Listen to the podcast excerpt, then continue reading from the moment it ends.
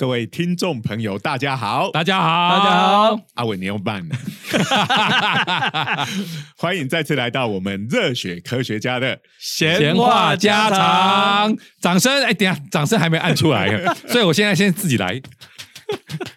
你实在太浪惨了，刚才阿文慢了半拍，你就不不不不讲他，哎，每次都慢半拍就会变成特色了。阿文慢是常态，好不好？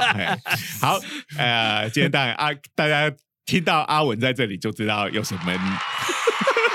掌声来了，掌声来了！你这个是单的类型吗？哎，这个这个是发生了 displacement，有了位跟今天主题有关的。来来来，就是呃，今天又是这个量子熊的时间。是的，自我介绍。嗯，哎，对我是东海大学应用物理系的施启挺老师，我是中原大学物理系的许金玲许老师，好，我是中原大学物理系的高崇文。好，那这个要先讲一件事情哈，就是。根据我们的头头这个豪猪教授的指示啊，我们以后行走江湖都要有个代号哈。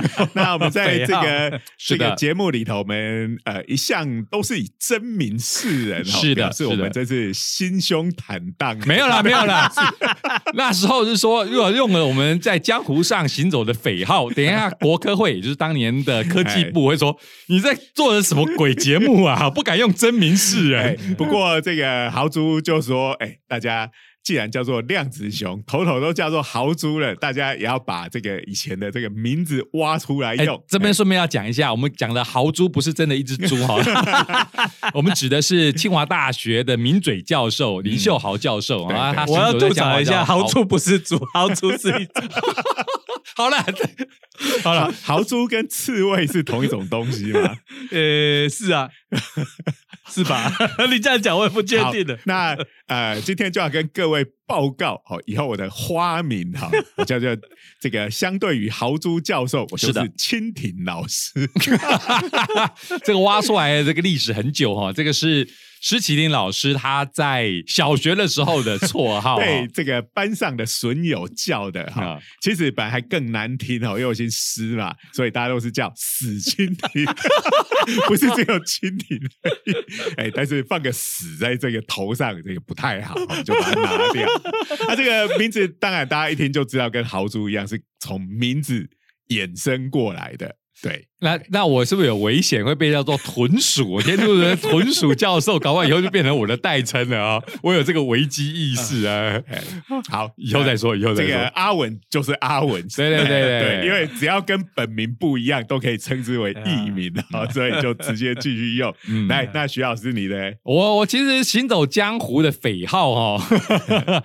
这个我觉得可口可乐公司应该给我一点点 这个广告费，因为因为其实当你刚才跟可口可乐当然没有关系哈，就是因为我名字有个零字嘛，那直接就是啊写成英文的话就是 zero，但是呢为了要展现我是动漫宅这个 这个身份，所以用日文发音哈，因为我喜欢日本动漫，所以就发成 zero，要要叫做。Zero zero zero，这 zero 的日本发音的 zero，而且如果你看日本的传统，你会发现。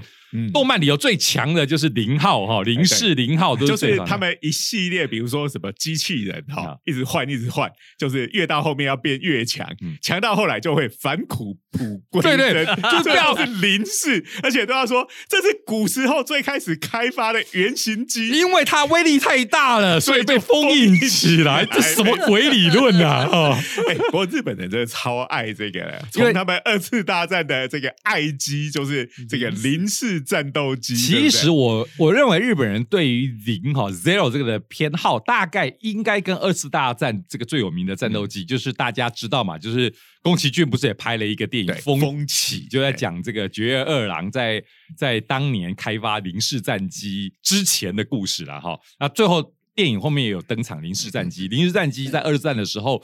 整个啊，主导了太平洋战区的哦，他在战场前半段算是超强，后半对不对？超有悲剧性的嘛，日本就爱这个咩？前半超强，后半超有悲剧性，完全符合日本美学。樱花开了又谢了，然后变成了阴吹雪散华这样子。啊，所以姑且不入这个悲剧的完结哈，我希望当然我不要走上这条路哦。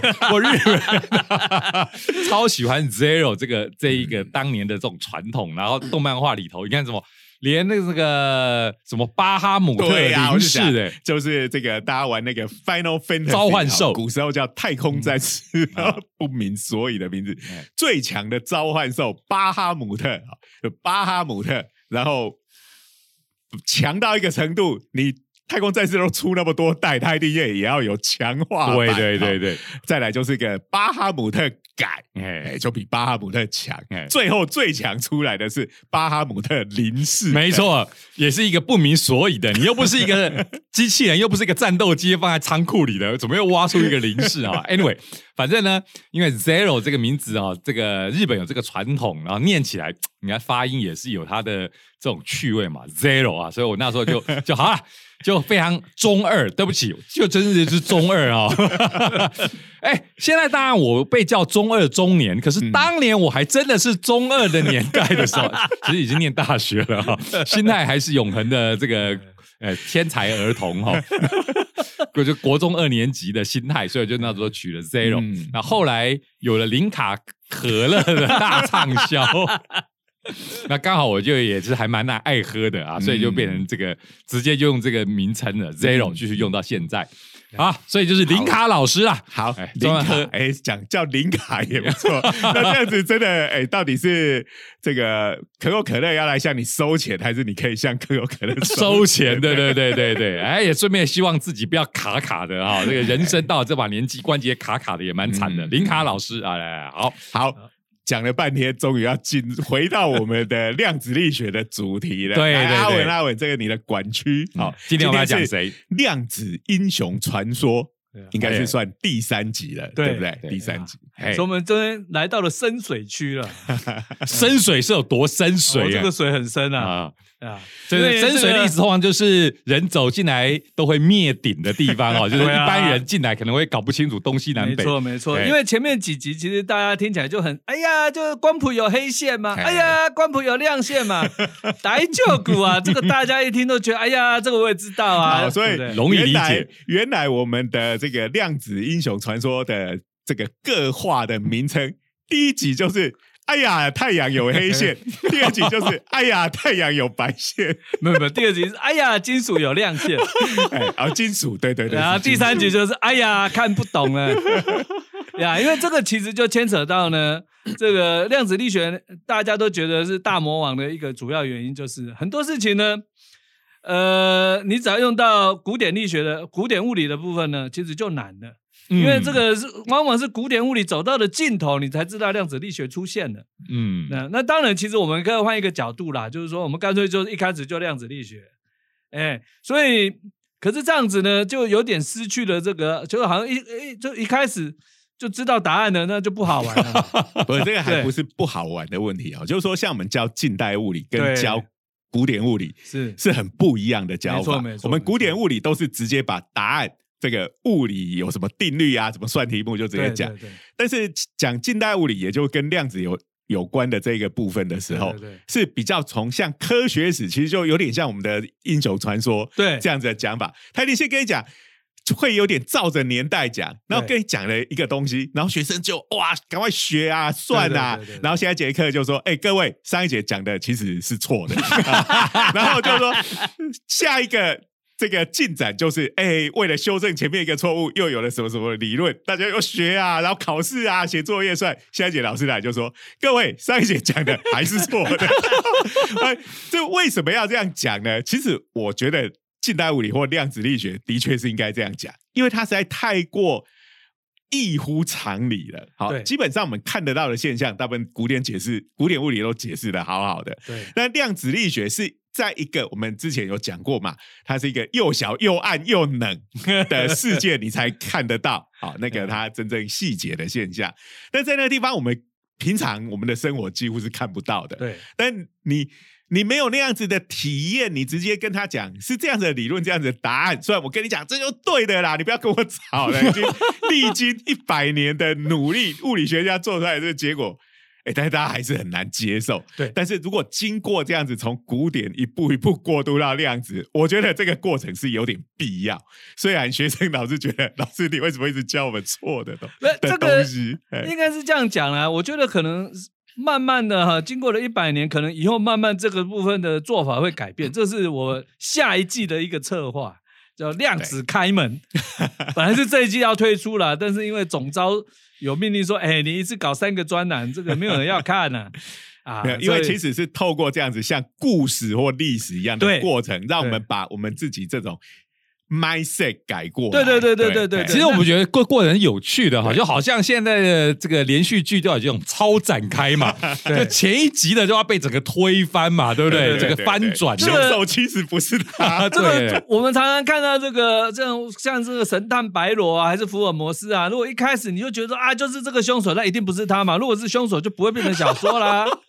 那其实其实也有点类似前啦。几集我们好像有谈过这个话题，后来大家都直接猜最不可能的那一个，哎可是我们物理上可以这样做。没有物理的话，最不可能的到处都是最不可能的，不可能事情太多了，是哪一个不可能就不知对道了。所以其实还是跟推理小说是蛮不一样的，是不一样的，这个哎难度更高了，因为因为这个嫌疑犯无限多个嘛应。该就是说，嗯，这个物理的推理小说还是得要靠正统本格的推理来找没错没出凶手错没错。啊。但是我们现在看的推理小说都很简单，呃，因为他人物有限，我们只要对。猜最不可能的那一个。对你要是说，其实最后谜底是那边那个路人，你不被他打死才奇怪。好像真的有这样的有，有有有有。有 就是突然到结这个故事最后才突然冒出来的人，结果凶手是他，其实是有的。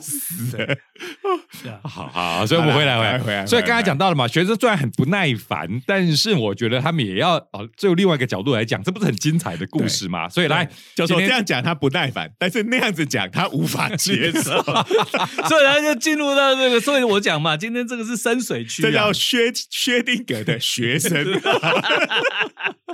不是讲他的学生，是学生处在一个薛定谔的状态中，不知道到底是要用古典物理的讲法直接看答案，还是要把这个历史走完。没关系，我们量子熊两种都会做，没错没错只是我们先走英雄传说这一块。来来来来，所以我们今天要捞出来，从深水区捞出来的人是谁？那这个呢，事实上呢，如果你受过比较老老呃老一点的这个量子物理的教科书啊，叫做 iceberg，是不是翻译作冰山呐、来来来，大叔能笑话，来了来了来了，他的爱死不是那个爱死，字不一样，不过发音的确就是 iceberg 的。他是德国人嘛？这个名字。呃，可能是德意吧，我不知道，哎没有去研究过他这个，因为大家念的时候干声不绝。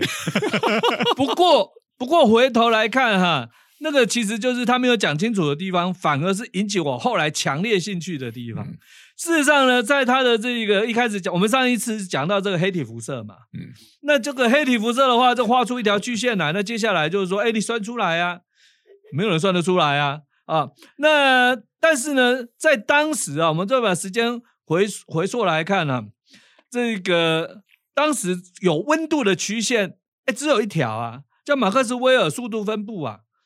那么我们来看啊，黑体辐射最奇怪就是它跟温度有关，而且是一条曲线。嗯，好，那所以这个就是我们今天的主角维恩他弄出来的维恩分布。嗯可是他在弄出这个分布之前呢，实等一下际上，这个曲线我们都有都有概念哈，不过也要给听众朋友解释一下什么曲线。我们在意的所谓的分布是指强度跟频率之间的一个关系。帮各位这个回忆一下哈、就是黑体辐射，就是我们讲任何一个温度不为零的物体，它就会不断的向外面释放出电磁波。嗯，那这些电磁波，对这些辐射其实有各式各样不同的波长跟、嗯或跟频率。嗯那不同的温度底下，它们每一种波长，呃，到底哪一种波长的放出来的光是比较强，哪一种波长是比较弱？嗯这个可以画出一个频率对能量，或或者是波长对能量的分布图，嗯。这就叫做黑体辐射的能量密度分布图。嗯。啊，这个是跟温度有关，温度越高的话，它的这个能量，它所释放出来的能的电磁波里面占最多能量的，呃，它的波长会比较短，或者是频率比较高。嗯但是温度低的话，就是频率比较低或破产比较长。好，来来来来来，我们我们讲讲起来真累。对的，我们讲科普一点点哈，对所以不最常人举例的不就是什么炉火纯青这个概念？对对对，温度越高，它这个你就会从黄光、红红光、黄光啊，红光、橘光、黄光，哎，我是没看过绿光，一路一直到蓝光嘛。对所以我们就看到在哇家里的这个这个瓦斯炉就看得到嘛，对对对对对就是呃瓦斯炉这个，如果你的空气有充分供应的话，然后开这个瓦斯，它的火是蓝色的，对了，燃烧但是。当你那个氧气量不太够的时候，它的火就是黄色、橘色的。对，这时候你就要小心哦。当它那个氧气不够，它烧一烧可能会变成一氧化碳，不那就是二氧化碳，呀这就危险了。所以他们练这种应该说炼金啊，不是炼丹。炼金的时候要讲究炉火纯青，就是因为要追求高的炉火温度嘛，嗯所以你要让它尽量完整的燃烧，变成青色那所以青色好，蓝色它是比波长比较短，频率比较高，是好是。那这个就对应到比较高的能量。对。哎那呃黄色就是温度比较低的状况。是。对，那这种波长、强强度还有温度的关系，就是我们今天要讲的重点了好，就是这个黑体辐射的能量密度分布。好哎来，那这个其实呢，维恩呢，他其实是一个双刀流啦，就是说他是也会做实验，那也会做理论。哎，在哎古古时候的物理学家好像蛮多是这样。对对对对对那，他做实验，事实上像是同位素，他可能就发现同位素，只是他不知道他发现同位素。他研究这个阳极射线，当时人家研究阴极射线，他研究阳极射线啊，对不起，我刚才讲错，他是发现了质子，但是他不知道自己发现了质子。嗯，对那所以他其实实验也很厉害，可是他做理论也非常的厉害啊。他从这个研究这个黑体辐射呢，他大概是在一八九三年到九六年的时候呢，他用尽了当时所有的这个电磁学跟这个热力学，然后应用在黑体辐射上，就得到一个非常漂亮的结果，就叫做维恩位移定律。位移就是位置的位，移动的移。displacement，对哦，这个在物理系这个一开始教运动学的时候，大家都有接触到这个字，位置产生移动叫位移。不过这边不是真的一个东西在移动嘛？对啊，你黑体辐射是有什么东西在移动吗？那我们可以想象，有一个东西温度上升的时候，它的黑体的这个辐射的光谱也会改变，然后你就可以看到那个波峰也会移动嘛，哦大概是这样子，我猜啦。就就就是那个我们刚刚讲的能量最高的那种电磁波，对对对，然后对应到你看到的波那个主要的长会颜色。移动，对而且是你的颜色会移动，对哎对对对，而且最厉害的是，如果只是定性描述，大家都知道啊。嗯最厉害的是什么呢？它得到一个是定量的一个结果，就是这个频率最这个强度最高的这个波长呢，跟温度的乘积是一个常数啊，这个就厉害了。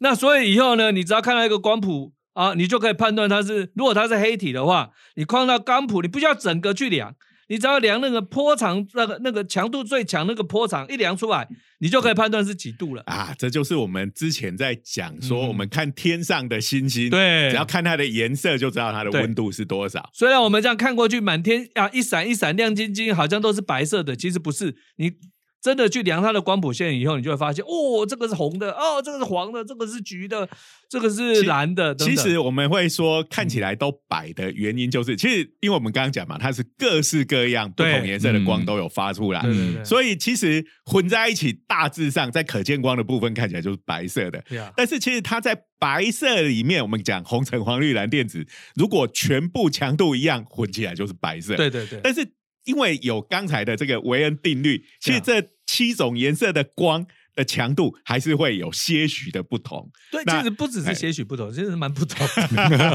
反正它就是有一个比可是我说我会说些许不同，就是说看起来应该是说你说对我们的眼睛看起来，因为你看起来都是白的嘛，可是它是须要用仪器才能比较准的量出来。不过如果差很多的时候，其实事实上是真的看得出来的。对，就有一些呃星球它是比较哎有点偏对对对偏所以蓝，这是肉眼也是稍微可以一辨的蔽之的这个白，其实它都有各式各样的白嘛，对不对？哎这个像钢弹的白哈，就 你去买那个颜料的时候，会发现哎还真有不同颜色的白哈。嗯啊，阿宅发言啊，所以白就有很多种，这大家都知道。所以我们真的要搞清楚，但就是光谱拿来看一下，到底那个 peak 那个最高的地方在哪边。那它这个定律是怎么得到的呢？事实上很厉害啊，它用尽了所有电动力学跟这个热力学的这电个动力学是打电动的时候要用的，对 对，要强调一下电磁学，对。就是研究带电的东西跟电磁场交互作用的这种这个大家都听过静电学嘛，对不对。我们国国中、高中学的大部分都是静电学，就这些电呢都不动的时候，对对对对它们之间的作用是怎么样对？但它们动起来呢，就会变得变得超困难的对。好，那所以动起来以后嗯就叫做电动力力学，就是带电的东西它动起来了，他们会怎么怎么玩？要念成电动力学哦。对对讲成电动就以为在打电动了。啊，那其实呢，这个电动力学还有分啊，就如果你是等速度像一般的电流的时候，这个还好。但是呢，真正电动力学最高境界就是有加速度，那还会有电磁辐射。辐射，嗯对，那通常你知道大学现在大学部的这个物理大二的物理啊，就常问说，哎，你们有没有学辐射啊？啊，学生都有一副那种，哎，那是什么东西的眼神，看了真是不寒而栗啊。我说，哎，你那个物理系这很正常吧？啊，通常我们都教不到那边。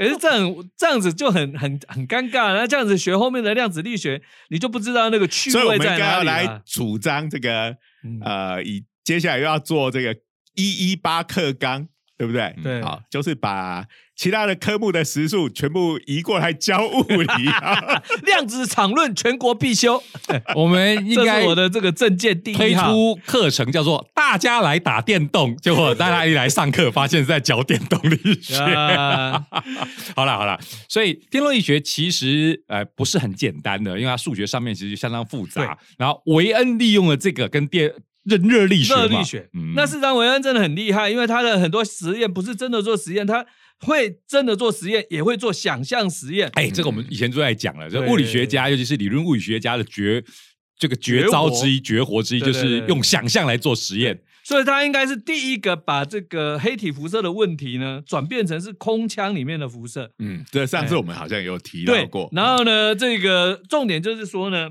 他这个其实推理还蛮蛮复杂的。所以上次我们讲过嘛，就是黑这东西到底可以多黑？对然后物理学家想出来就是干脆就是洞的黑，用一个物理上开一个洞空腔哎空腔。挖一个小洞，然后光一进去之后就把洞堵起来，对然后里面都是镜子，哎，那那就是会非常接近一个完美的黑。这个想法其实是还蛮微妙，就是你用白体嗯只反射、完全反射的白体做一个来来来来，我们有黑体，其实也有白体，有啊 有啊所谓的白体就是完全反射的，完全不吸收它。还有灰体嘞，对，所以完全反射，但是那个是一个枪。嗯好，然后呢，你可以去论证说，哎，我在这是一个个枪枪，这个枪是可以拿来打人的吗？不是个是啦，空枪空洞空枪不是空枪，听起来好像是没有子弹的枪。好，枪是枪体的枪，就是肉字旁在一这个个空空 枪，我靠，这是不容易解释。好对，反正就是一个东西挖了一个洞嘛对对，然后可以把东西关在里头。你你就是想象一个盒子好了，哎这个盒子的墙壁蛮厚的，对对但里对面是空心的，对对对然后我们它的内部全部都用反射率百分之百的镜镜子子对做成它内部的墙壁。好对。然后重点就是说呢，你可以想象这个镜子呢，虽然是白体，可是它也是可有温度的。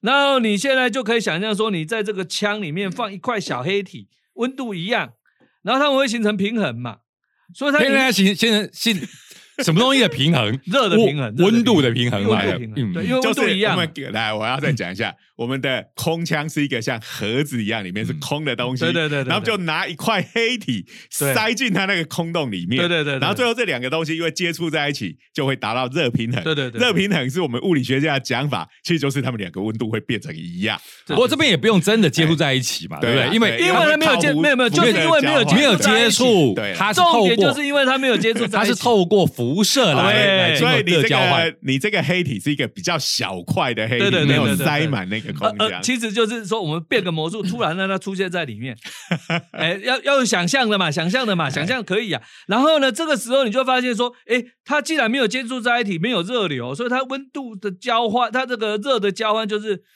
它这个热平衡是通过里面的电磁波嘛。对，嗯因为我们学过热的这个传递有三种。对流传导辐射，对不对？嗯好，那传导就是要碰在一起才会有传导。对对对，那你那对流就是中间要有可以流动的东西液体或气体才有对流。现在这两个都没有啊空空如也啊辐射就是电磁波，就是我丢我射出我的电磁波，然后呃你接收到就会能量就变你的这样，啊你也会射出电磁波这样。对啊，现在是因为你用白锂，就完全会反弹回来嘛。好，那这样子呢，然后他就把这个问题转化，就是说，哎，其实就是说，我们其实目的是想要知道黑体辐射，对可是我们没办法知道非体辐射，所以我们用这个想象实验，对，把黑体辐射的问题转化成一个个空腔内部的辐射的问题辐射的问题。然后这样子的话，事情就好办了，因为是辐射，因为是反，全都是在气壁辐反射嘛，所以你就可以把它想象说里面有很多电磁波，对不对？好，那电磁波是要什么样子的电磁波呢？诶，因为你是反射，所以你一定是怎么样？是驻波嘛。哎呀，这边就要就要要插进来了，免得啊我就一路讲下去了。哎，所以辐射在里头，就是哎哎哎我们晓得，因为辐射是一种波嘛，对对，因为光是一种波，所以波在里头反射的时候是稳定存在，就会变成我们物理学上最爱讲对的，驻来来来，各位听众做个想象实验吧。好，你拿一根绳子，其中一端绑在这个墙壁上，然后你就把它甩一下，这个绳子上面是不是有有一个坡？然后你甩一下，这个坡跑出去。就碰到墙壁就会反弹回来嘛，是所以这就是坡的反射。这搞不好现在还呃国中、高中，也许运气好碰到爱做实验的老师，以前还会考那个那个绳子是粗的接细的，哎跟细的接粗的，然后呢，有的会倒过来，有的不会倒过来。但是重点就是在于那固定的那一点是不会动的嘛，啊，它不会动，所以那个驻坡的条件就是在这个墙壁啊，这个空腔里面两边的墙壁那个地方都是不能动的，那个坡呃的震动是零，好所以我们可以这样讲驻坡的条件对。，驻坡产生的时候，就是这个坡在里会稳定存在，所以很多人举例就是我们乐器发出来的声音，啊常常就是因为对嘛，驻波嘛就是那个。小提琴的弦两边都被固定住了啊，所以它的坡就不能那种呃。它的形状是那个那个绳子在其中一个端点要跑就跑离那个固定点，这是不行的。还有人讲说比如说你在像热水瓶里头倒热水的时候，你会听到那个声音，不用热水了，只要是水瓶就有这声音。就倒水的时候会那个嘟声音越来越高高，哎对，就是因为里头呃这个热水瓶里头的这个气气体震荡的时候，因为你水越来越面越来越多，高那个空气柱就变短短了哇现在的大学一年级级的普物实验还在做这个实验呢、啊哦，真的啊，对啊，那个里面灌水，然后就用音叉这样咣。哦，对啊，而且这个实验是少数做得准的实验啊。好，不所以会学生跑来说：“老师，我这个实验误差百分之两百，怎么办？那个误差两百没有什么，我做过最惊骇莫名的是做出来重力值是负的。哇，他发现了反反重力太爽了！你刚才跟他讲说，如果你这是真的，你可以得诺贝尔奖了哈。有啊，我以前年轻的时候在在某某大学当助教的普物普物实验助教的时候。那个每次做到那个密立根实验，还常常有人会不小心发现三分之二电荷嘞。呃，普物实验是有名的不准的，我这个大家都知道。哎，好好好好。那个我们刚才讲到了，就是稳定存在的波，就是是我们的驻波。那其实电磁波也会产生驻波，其实最有名的例子可能是微波炉。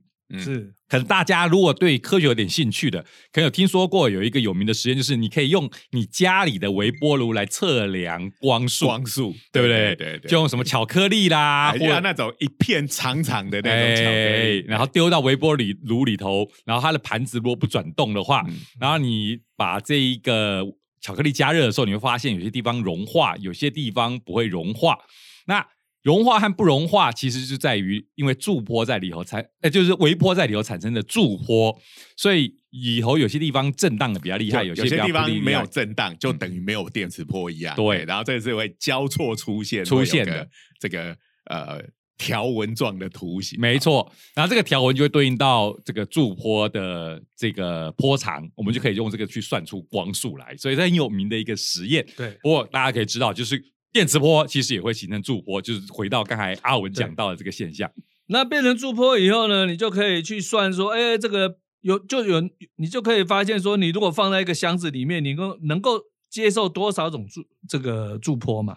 那这个驻波的话，就可以决定你的波长，也就是知道你的频率，因为电磁波的这个波数就是固定的常数光速。嗯，那我顺便要提一下，韦恩当然很熟电磁学，是因为他念大他念大学的时候，他的博士的这个指导教授就是赫姆。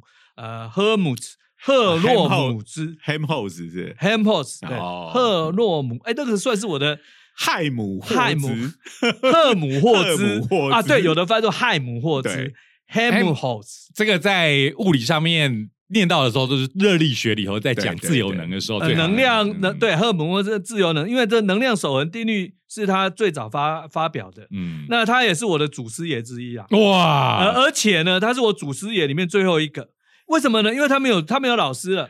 我 说奇怪，这个为什么没有老师？一查，对，就是你没有最后一个是我反推到最顶的，反推最后一个了。你的血统证明，没错没错，我我 只能算到他了。你知道很多人都很都很这个一算哇，算到高斯啊，算到莱布尼兹啊，哇，那我一算啊，走算到他就算不上去了，这很很有点郁闷。但是呢，为什么会这样呢？因为他是念医学院毕业的啦。哦，超厉害的，对，所以是念医学毕业的，然后就会转做物理就对了。他是做军医啊，因为他家穷，那个时代啦。但是呢，后来他就慢慢变成是研究眼睛，然后慢慢就转变变成是物理学家了。啊，研究以眼睛，大概光学就跑不掉了嘛，对不对？对，那光学其实就是电磁学嘛，对，没错。那但是他那个时候还没有说这个 Holmes 呢，事实上是在这个电磁学发展蛮重要的人物。但是还有一个更重要的，就是他的学生，就是赫兹。哦，赫兹大家都知道了嘛，就是发现，就是第一个制造出无线电波的这个那微波的这个电磁波的人。对啊，然后我们现在纪念他，所以。这个频率的单位就是赫兹对，但是其实还有另外一个赫兹，那个后来才知道，原来是他的好像是侄子还是侄孙呐？诶，是侄子嘛？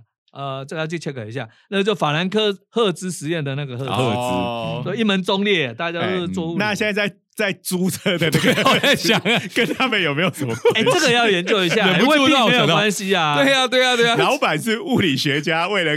为了这个赫兹这个家 族，事实上是在德国，他是犹太人。可是像这个他的家族是十九世纪啊，有很多犹太人改信路德派，他们家就是其中之一。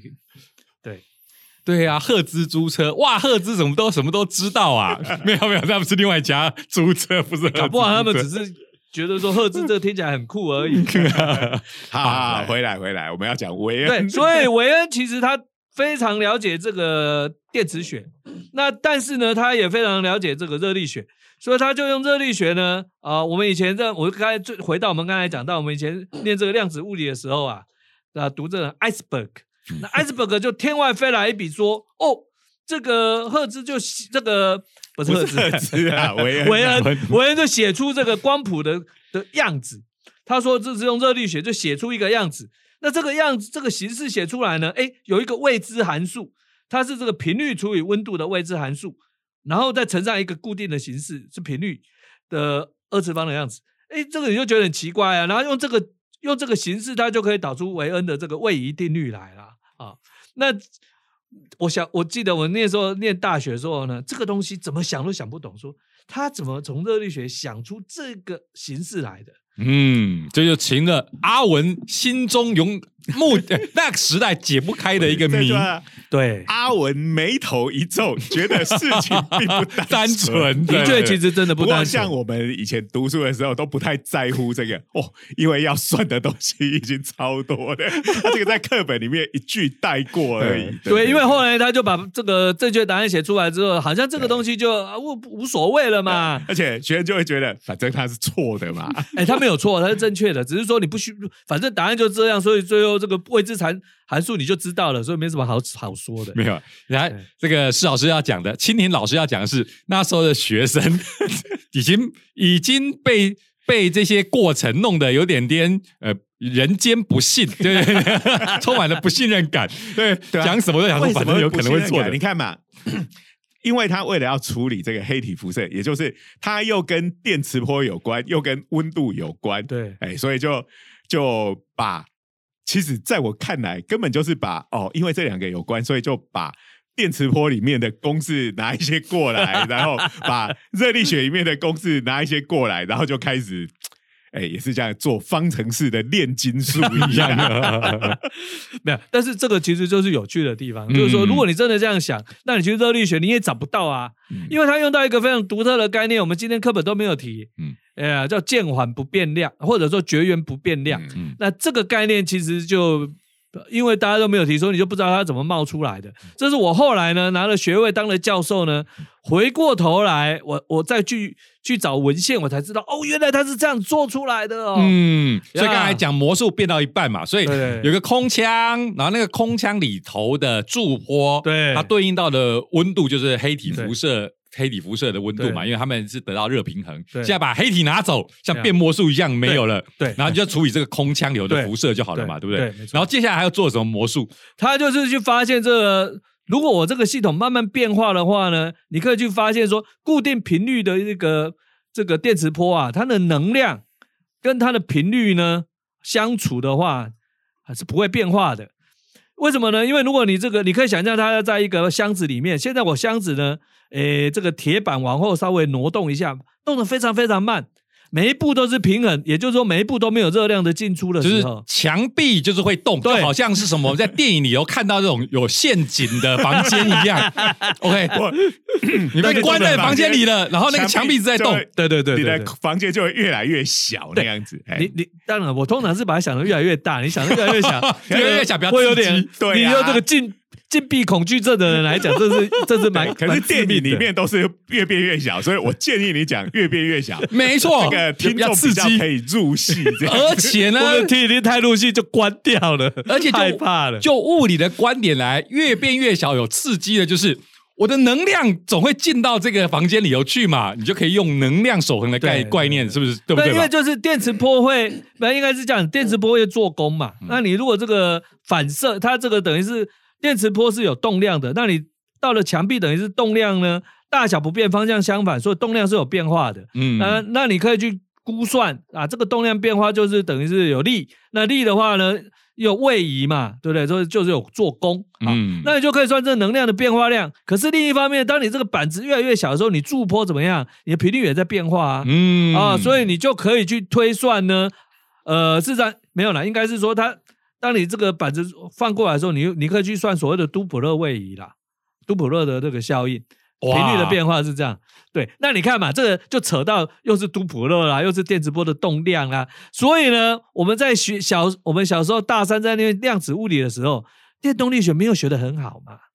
那热力学也没有学的很好嘛，嗯。所以你说绝热过程是什么？大概也是，诶，那时候大三的时候才刚在学热物理啊，嗯。所以现在上起来当然就是说就觉得卡卡的啊，嗯。所以那个课本你也不能怪他说啊直接给你干脆不写。对，那你如果干脆不写，让我们都不知道，让我们在永恒的黑暗中也就算了，因为写一个式子在上面，就勾起人，你知道那种好奇心是很很可怕的，就侵蚀你，你知道吗？你就一直挂念着说 到底是怎么一回事啊？过了二三十年之后，终于回头去找原始文献，说哦哦，原来是这样来的。所以这个推导过程其实蛮刺激的哈，是就是说我们刚才墙壁推动的时候会造成能量的改变，对然后墙壁在动的时候，你的辐射照在上面反射回来，也会因为都普勒效应。都普勒效应不晓得大家还听嗯记不记得？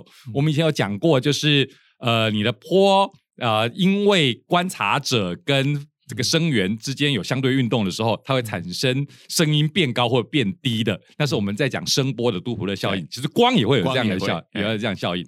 所以你墙壁在动的时候，里头的光它的波长也会改变。对所以能量会改变，波长会改变。嗯结果呢，这两个改变把它兜在一起的时候，就会对应到刚才讲到的，会有一个不变量，对，就是这个两个都变了，所以其实是刚好是不变的。他们不是各自独立自己变自己的，对对对他们也就是说，能量除以频率会等于是一个一个常数。嗯哦，在这个绝热过程的话，但是这样还不够，你还需要另外一个东西。那这个东西是什么呢？他发现这个频率跟温度也有关系。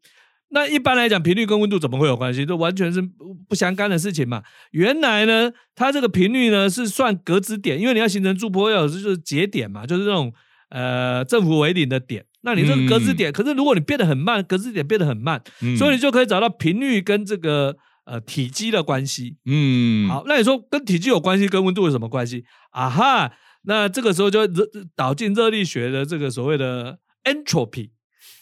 哇，对，这个就麻烦了。那你可以想象的，就是感谢电影那个什么天能啊，也有提到熵啊。啊，那因为这个熵是等于是呃体积乘上温度的三次方。那如果熵不变的话，你跟体积成反比，就是跟温度的三次方成正比。所以，所以弄弄到后来，就是频率的频率的三次方跟温度的三次方相处成正比。所以结论就是频率跟温度的比也是这一个。其实啊，这个 podcast 讲这么多方程式。这个大家应该是很难跟得上，对对对对，所以我们就我们刚才只是给大家一种 feel 哈，就是经过我们这种，哎，这方程式好厉害哦，对对对，好厉害哦，好，好，那结论啊，这个这样听起来蛮不负责任的。我呃，先预告一下哈，因为我们这个量子熊，因为我们是有 P A Y 嘛，好叫你付钱，好没有啊，不用付钱了哈。这个 P 是我们 podcast，接下来 A 就是有 article，好，这个方程式的东西最适合用文章来。表示哈，所以之后这个呃，我们有听众啊，你想要进一步了解，就好像听我们这边在这边空中讲。方程式都不知道在讲什么，你真的想要弄清楚的话，这个以后我们会有比较详细的文章推出来。对对对，这顺便打个广告吧。这个我们的这个量子英雄传说现在已经在这个物理双月刊的网页上连正式上市了。对对对对对，好，所以这个上市有点奇怪，上架 这个大家 podcast 听一听，也可以去这个文章看一下，这个截截然不同的趣味。对对对对，好，那。我们差不多该进入这一集的这个尾声了，所以维恩把尾声还没讲到早，还没讲到爽爽就要快要进入尾声了。这维恩维恩分布总是要上来了，对对，因为我们上次我们这不就尾声把维恩分布讲完就可以结束了？没有没有，维恩还有很多故事可以讲啊啊。那这个这个未知函数，最后你总是要把它，你不能让它一直未知。虽然不知道它是函什么函数，你只要知道它是频率除以温度的函数，就可以推出。维恩的位移定律，也就是说，波强度最强的波长跟温度是的乘积是一个常数。嗯，那这已经很有用了。当然，维恩不会说啊，这样就算了嘛。嗯，他当然会说，哎，这个位置函数我总是要把它凑出来。也就是说，当维恩做出来的结果已经还蛮好用的，早就那个位移是那个已经可以用了。我们可以知道这个。呃，最强的电磁波波长跟温度之间的关系是啊，但是你真正要了解它整个的能量分布，还有一个失落的环节，就是还有一个未知函数。那这个从前面的这些这种各种老老实实的从古典物理推推推推到这里，但是好像电磁学也好，热力学也好，都不能告诉我们那个未知函数到底是什么。对，都就算是韦恩再厉害，他也推不出来。嗯，所以呢，结果他怎么做？那物理学家知道推不出来，我们就猜嘛。那么当然也不能乱猜啦，就是我们叫做 educated guess，就是有学问的猜。嗯，当傻子。哎啊，那个所以韦恩的猜猜想，事实上是非常重要的一个猜想啊。那这个后来有这个。后后面的一些他的这个后辈就说，其实是韦恩带我们到了这个打开量子的大门。那他就是这个猜想，他怎么猜呢？哎，他就猜了一个这个对数函数，对数的哎不是对，是指数函数的形状，但是它跟温度呢，呃是在这个指数函数然后的上面的呃。好了，你。我建议你还是不要讲形式呗，还是跟对，因为没办法，那个还是要眼睛看到才有。反正呢，它的形式呢，就跟这个马克思威尔速度分布的这个形式呢，你要先说什么是马克思威尔速度分布？马克思威尔速度分布就是马克思。威尔研究 是谁的速度啊？研究气体分子的气体分子。对，那马克思威尔很厉害啊。我现在有一个房间，对，里面有很多的空气嘛，然后我们已经达到热平衡，就是说我们到了某一个温度。是，然后如果我们把这个房间里头的每每一个空气分子的速度都抓来记下来。以后，然后我们就把它分，哎，跑这么快的有几个，跑那么快的有几个，对就可以画出一个速度分布图。对啊，就是呃不同的速度。然后这种空气分子有几个？对，然后它也是，当你温度不同的时候，这个温度这个分布图的曲线就会长得不太一样。对温度越高的话，当然跑得快的人的气体就变多了。好对，没错。那这个东西跟电磁波完全没半点关系啊！对，没有任何关系。但是这个就是量子革命的一个呃，怎么讲？这个预告。哎，对。那维恩有没有想到这一点呢？这个我就不知道了。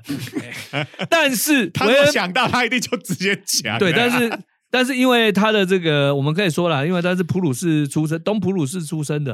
你知道普鲁士的学者事实上是还蛮保守的啦，啊，那所以呢，事实上他就停在这边。那维恩分布呢，就留着是一个，就变成是哦，这是一个分布。跟实验后来他们开始做很多的这方面的实验呢，效果是非常的好，在这个。呃，高频率的光的部分是非常的好，嗯，但是当时做低频率的数据还没有很多，所以其实很多人就觉得啊，那就是它了，对的。好，其实我们讲到这要再讲一下那个维恩位移定律，那个是对的，是对的。但是最后那个黑体辐射真正的能量密度分布，是它把热力学里面气体的能速动能的分布拿来直接拿来给电磁波用。这个老实讲是个没有什么。还猜的没，就是猜的。对，他为什么要这样猜呢？因为呃，到当时的物理学为止，这是我们所知道唯一一个能量跟温度之间的分布关系。对，好，他也没别的可以用，就顺理成章的硬把它用下去。哎，用下去的结果呢？哎，然后在一开始看到比较高频的那一边，哎，就觉得。还蛮对的，还蛮对的。虽然这个最后这个答案是猜的，嗯，好，但是后来到低频的时候，就发现哎有问题了，所以故事才能继续嘛。那这就是维恩到呃在我们这个故事里面的贡献。当然，在这个以外，他还做了蛮多事情。是，对对对对。那这个我们绝对没有时间。不过 我们今天英雄传说，哎，我们的维恩登场就是，哎，我猜了一个东西出来，哎，还蛮还蛮对的，而且一个。第一个是对的，第一个就是那个位位移定律是对的，位移定律是对的啊，这个无可置疑。第二个就是他猜了一个好答案，对了一半，嗯，但是后来发现，在低频的那个地方有问题，对，就有续集了。这样子还有续集可以讲嘛？对不对？对，应该是说它综合了电动力学跟热力学，已经将古典物理能够处理黑体问题的。极大值已经全部都用下去了，对，招数都用光，已经没有别招可以用，对，所以这就告诉你说，古典物理就只能做到这里，再下去呢就不知道是什么。所以这个就是啊，为什么量子物理呢会这么对物理系的学生来讲是这么大的负担？就是你要把古典物理念到纯熟了，你才能了解到说，哎呀，量子物理怎么这么神奇？那可是呢，我们。随着这个时间的变化，也许我们现在在考虑，就是啊，量子物、古典物理这些这么难的东西呢，我们就直接跳过，我们直接给你答案吧。那么这个，这个当然会比较没有趣味了。但是未来的走向，就好像就像，我们以前学这个牛顿的力学，说啊，直接就 F 等于 ma，可是，在牛顿那个时代，这个没有多少人懂嘛，因为他们前面有一大堆亚里士多德、笛卡尔的东西啊。那我们现在都那一套都不教了嘛。好，所以也许有一天也会走向这个东西哈。其实就是因为我们有课纲还有上课时数的限制，但是以后等我们的量子熊的内容越来越完整之后，其实大家就可以各取所需了。真的，真的，你觉得哎？我不要再去搞那些那么麻烦的古典物理，我想直接看量子力学答案，你就跟我讲答案就好了，你不要跟我讲那么多。课堂上老师只能选一种讲法，对。但是我们以后这种所谓的超课纲的这样子的做法，大家就可以找到你自己想要的路径。网络时代本来就应该是各取所需，不过各尽所能。不过因为现在计划才刚开始 run 没多久，很多东西都还是空的。好，请大家先敬请期待。对对对，我们就先从最娱乐性的 这个。跟呃，未来会有 YouTube 开始哈，所以我们今天深水区灭顶的每一个，所以今天就录的比较长啊。哦，对对，有没有注意到？对对，好好，那我们的时间差不多了，是那再次感谢。国科会对我们量子熊计划的支持。是的，哎，嗯，那啊，就也请大家 要记得订阅我们的热血科学家的长话短说说这个哎 YouTube，哎按赞分享，开启小铃铛。好，那我们的 Podcast 我们下周见，拜拜。做这样的话就是看不到。